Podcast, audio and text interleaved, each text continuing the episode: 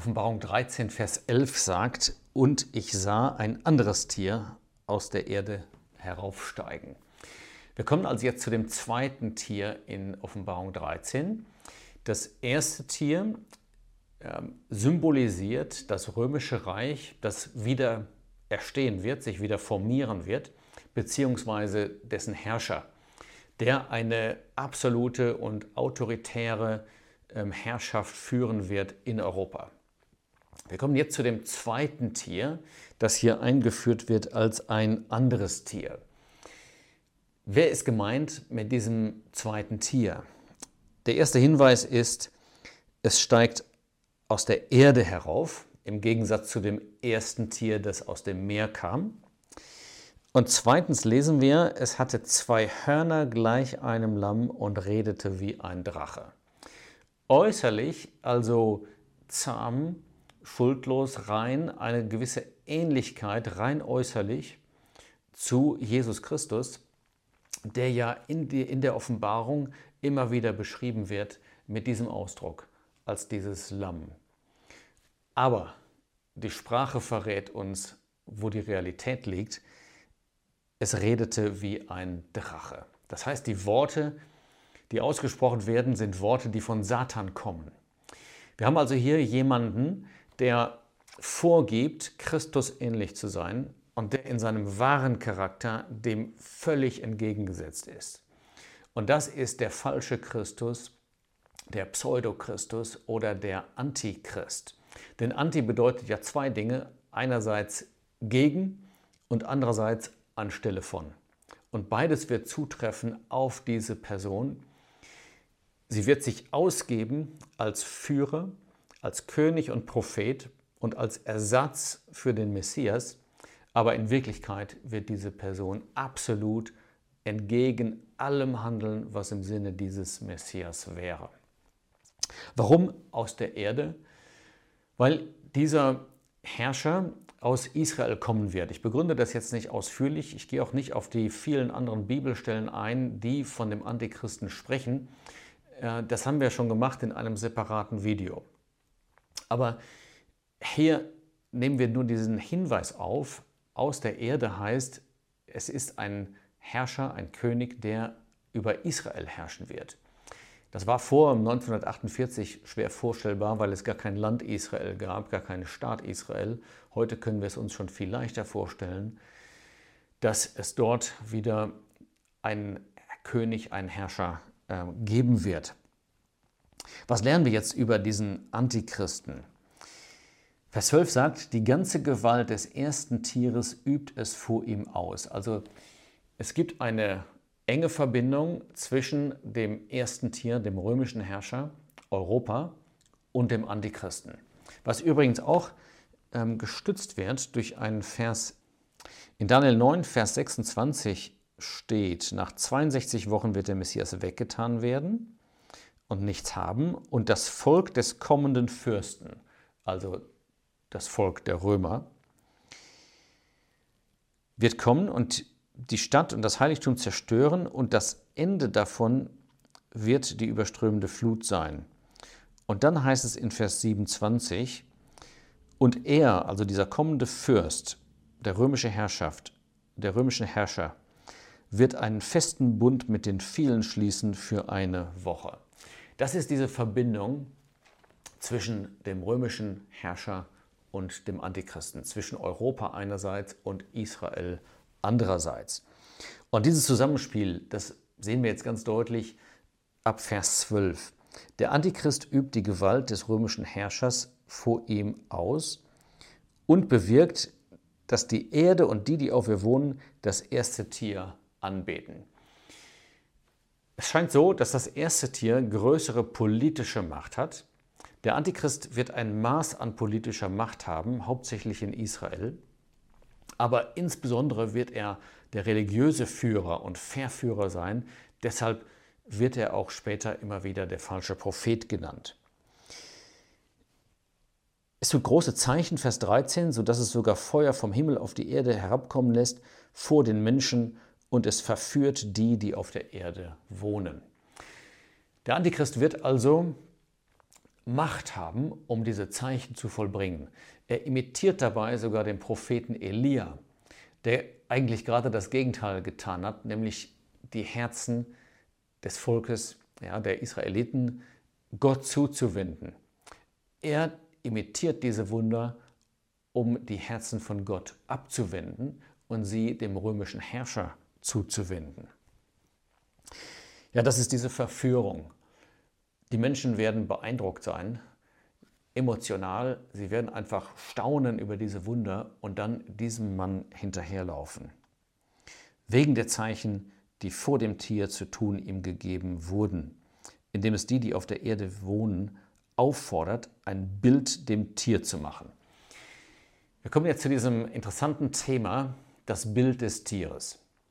Das ist also ein Bild, das den Herrscher des römischen Reiches repräsentieren soll. Das muss nicht notwendigerweise eine Ähnlichkeit haben, genauso aussehen wie er, aber es wird für ihn stehen, es wird ihn repräsentieren. Und der Antichrist wird dann seinen Einfluss benutzen, damit die Menschen dieses Tier anbeten, dieses Bild des ersten Tieres anbeten. Ich glaube, dass das genau gemeint ist mit dem, was der Jesus gesagt hat in Matthäus 24, Vers 15. Wenn ihr nun den Groll der Verwüstung, von dem durch Daniel den Propheten geredet ist, stehen seht an heiligem Ort. Das ist dieser Groll der Verwüstung, dieses Bild des römischen Herrschers. Jetzt sagt der Jesus, Daniel hat davon schon gesprochen und das kann man auch nachlesen in Daniel 9, Vers 27. Und wegen der Beschirmung der Gräuel wird ein Verwüster kommen, und zwar bis Vernichtung und Festbeschlossenes über das Verwüstete ausgegossen werden. Also Daniel hatte davon gesprochen, der Jesus hat gesagt, das passiert in der Mitte der Drangsalzeit. Und hier erfahren wir, wie das genau aussehen wird. Der Antichrist verführt die Menschen, dass sie dieses Bild anbeten. Jetzt wird nochmal ganz klar gemacht, wer gemeint ist mit diesem Tier.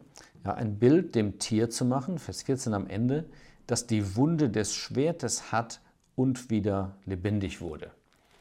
Darüber haben wir schon gesprochen äh, im vorigen Video. Das römische Reich hatte diese Wunde bekommen, es war verschwunden für eine Zeit, aber es formiert sich wieder.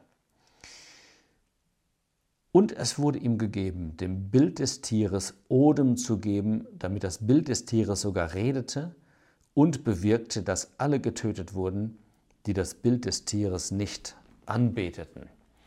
Dieser Vers 15 sagt uns jetzt, dass etwas Spannendes passieren wird. Da ist also dieses Abbild des römischen Herrschers und plötzlich wird diesem Bild Odem gegeben.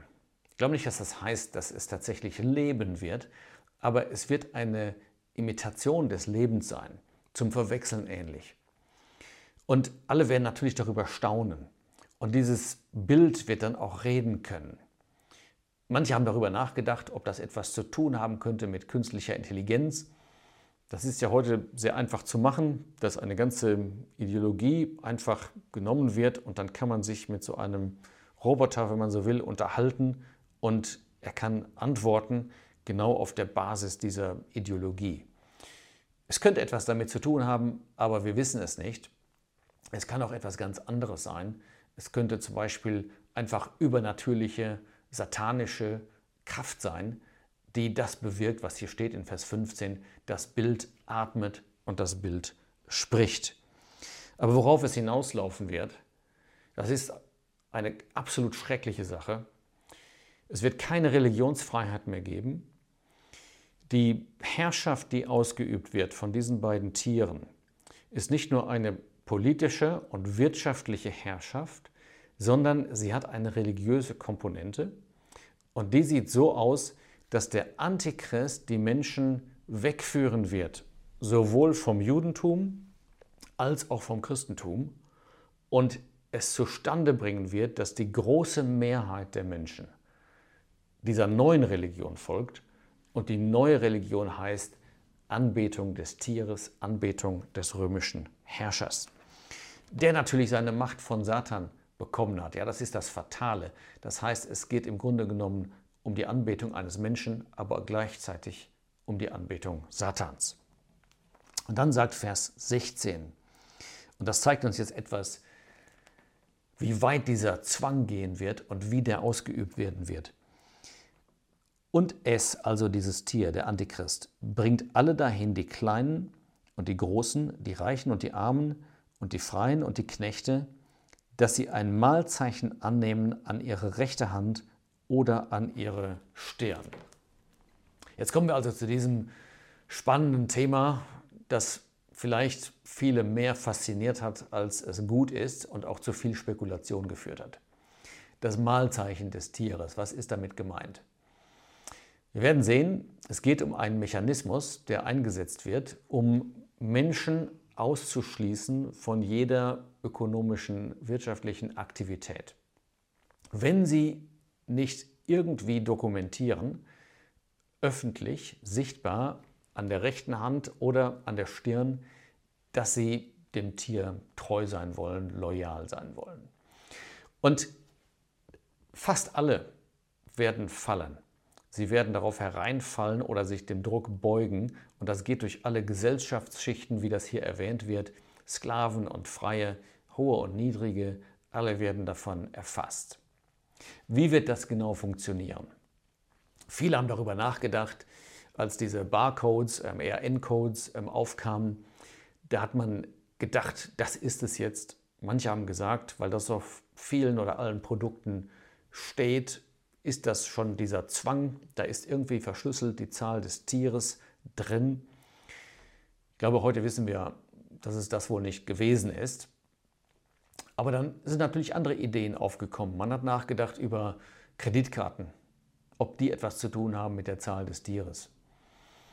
In den letzten Jahren kam die Meinung plötzlich auf, dass es etwas mit der Corona-Impfung zu tun hätte. Das wurde sehr lautstark behandelt, behauptet. Wir haben sehr viele Zuschriften bekommen, auch hier bei Bible Teaching, als wir die Videos veröffentlicht hatten zur Corona-Impfung, wo sicher viele Gläubige auch schrieben, dass sie überzeugt waren, das wäre es jetzt, das wäre das Zeichen des Tieres. Ja, diese Stimmen äh, sind irgendwie verstummt, wir hören da nichts mehr von. Ich glaube, heute weiß man, dass es das wohl auch nicht war. Also wir müssen ganz vorsichtig sein. Ich sage nur so viel dazu, für uns ist es heute sehr leicht, uns vorzustellen, wie dieser Zustand hier eintreten kann. Die Technologie ist da. Welche genau benutzt wird und ob es eine Technologie ist, die heute schon da ist oder noch eine andere, wissen wir nicht. Aber wir haben es sehr leicht, uns vorzustellen, dass man alles kontrollieren kann, dass man einen absoluten Zwang ausübt und dass derjenige, der nicht unterschreibt, also der nicht das Mahlzeichen annimmt, total ausgeschlossen wird, weder Strom noch Internet noch sonst irgendwas bekommen kann, keine Waren und Dienstleistungen kaufen kann, weil er nicht das Tier anbetet bzw. Loyalität äh, bekundet.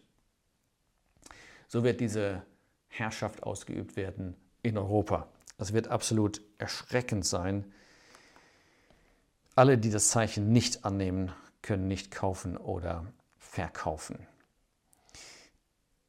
Jetzt heißt es weiter, Vers 17, dass niemand kaufen oder verkaufen kann als nur der, der das Mahlzeichen hat, den Namen des Tieres oder die Zahl seines Namens.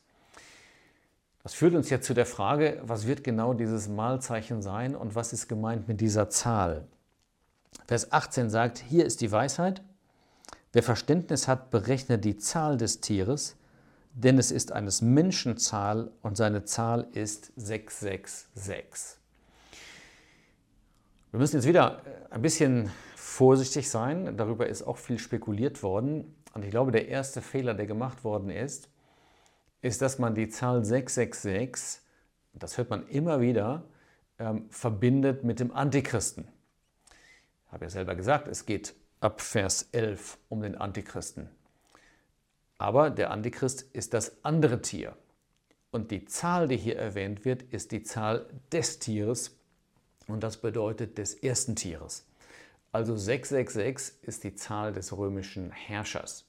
Die Rolle des Antichristen ist, die Menschen zu verführen, damit sie diesen Herrscher anbeten. Aber was bedeutet jetzt 666? Im griechischen Alphabet ist es so, dass jeder Buchstabe einen Zahlenwert hat. Erst in einer Schritten und dann in Zehner und dann in Hunderter Schritten, sodass ein Name immer auch einem Zahlenwert entspricht. Das könnte gemeint sein, wenn die Rede ist von dem Namen und der Zahl des Tieres. Jedenfalls geht es um einen Schlüssel, der den Gläubigen, die dann leben werden und auch diesen Bibeltext haben werden, es möglich macht zu erkennen, jawohl, diese Person, das ist jetzt der Antichrist, von dem die Bibel gesprochen hat. Wir können das nicht heute berechnen, heute wissen, wie er heißen wird, wer es sein wird, aber wenn er da ist, kann man es überprüfen anhand dieser Zahl. Und die Verständigen werden sich auf den Bibeltext beziehen und werden wissen, ja, diese Person ist tatsächlich gemeint. Ein erschreckendes Bild. Israel und Europa, geführt von zwei schrecklichen Führern, letztendlich geführt durch Satan. Aber zwei ermutigende Dinge. Erstens, auch in dieser Zeit wird es treue Leute geben. Und diese Leute werden zwar getötet werden unter dieser totalitären Herrschaft dieser beiden Tiere, aber wir finden sie wieder später und da herrschen sie. Am Ende sind sie Gewinner. Offenbarung 20, Vers 4. Und ich sah Throne und sie saßen darauf. Und dann kommen drei Gruppen und eine Gruppe ist, und die, die das Tier nicht angebetet hatten, noch sein Bild und das Mahlzeichen nicht angenommen hatten an ihre Stirn und an ihre Hand. Und da heißt es, und sie werden herrschen mit dem Christus tausend Jahre. Am Ende sind sie keine Verlierer. Zweitens, wir werden einmal mehr dankbar dafür, dass der Jesus seine Versammlung, die mit der Erde nichts zu tun hat, die zu ihm gehört, von dieser Erde wegnimmt, bevor diese Dinge über die Erde hereinbrechen, die hier beschrieben werden.